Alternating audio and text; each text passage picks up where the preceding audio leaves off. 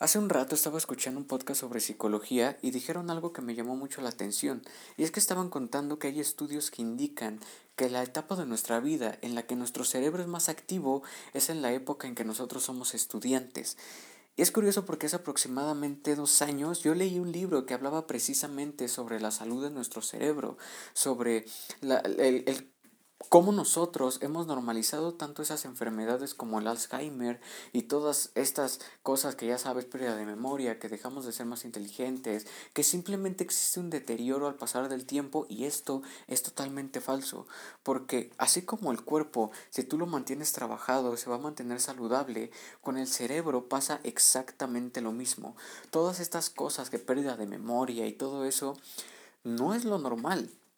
Pero estamos eh, hemos comprado tanto estas creencias que simplemente dejamos pasar el tiempo y empezamos a experimentar todas estas molestias.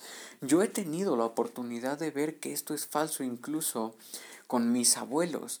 Mi, mi abuelo paterno todo el tiempo está pensando cosas nuevas y en construir cosas con madera y hace sillones y hace camas y hace de todo y siempre busca formas ingeniosas para que su mente se mantenga activa y para que su cerebro se mantenga trabajando. Está perfectamente.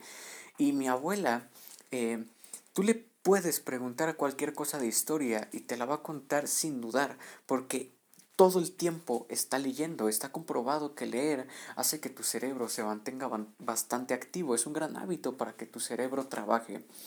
Y es muy importante que hablemos sobre este tema porque pensamos siempre en la salud física y en vernos bien, pero la salud de nuestro cerebro también es muy importante porque como tú te trates, te van a tratar los demás. Y eso es algo que me gustaría que te grabes en la mente. Como tú te trates, te van a tratar las demás personas porque tú les estás enseñando cómo deben de tratarte con ese ejemplo. Y la verdad es que tu mente y tu cuerpo es la mejor herramienta que tienes, es la única herramienta que tienes para em, experimentar esta vida y se merece un gran respeto porque tú lo vales. Lo más importante es que aprendas a tu ir por esa información. ¿Qué es lo que quiero decir con esto? La, la razón por la que en la época que somos estudiantes es cuando nuestro cerebro está más activo, es porque todos los días estamos expuestos a aprender algo nuevo, estamos expuestos a información nueva constantemente. Después pasamos a un proceso laboral, a una etapa de trabajo. Y aquí sucede algo similar. A lo mejor ya no es como la escuela que te enseñan lecciones distintas todos los días, pero puedes empezar a buscar formas de hacer tu trabajo de una forma más rápida o más eficaz.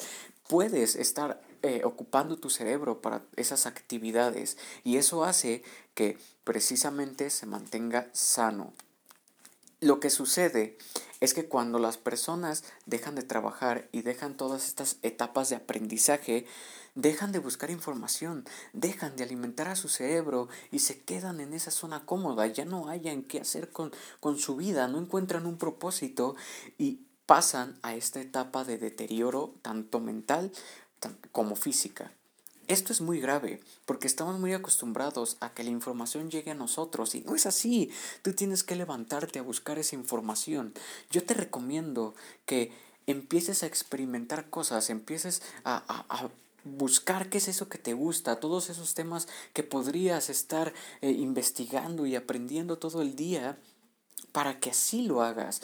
Yo, por ejemplo, tengo 23.5 gigabytes usados en mi teléfono de puros podcasts descargados y son de, de, motivación, de psicología, de negocios, porque son esos temas que, la, que aprenderlos no me cuesta, que lo hago con todo el placer del mundo, porque son temas que me interesan y que me gusta aprender y eso es algo que mantiene a mi cerebro activo.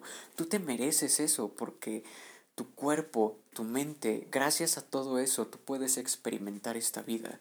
Y esta vida tiene una fecha límite. Mereces experimentarla al máximo y mereces vivirla lo más plena posible. ¿Cómo esperas vivir esta vida plenamente? Si no te estás dando ese respeto, si no te estás valorando, si no le estás dando esos cuidados, que se merece tu cuerpo y tu mente. Tú te mereces ese respeto, tú te mereces ese amor, porque la base de todos estos cuidados es el amor propio. Así que, por favor, llévate eso. Empieza a ver cuáles son esas cosas que te encantan, que te apasionan, que de verdad quisieras meterle a tu cabeza. Apréndelas, mantente activo y empieza a cuidar de ti porque te lo mereces.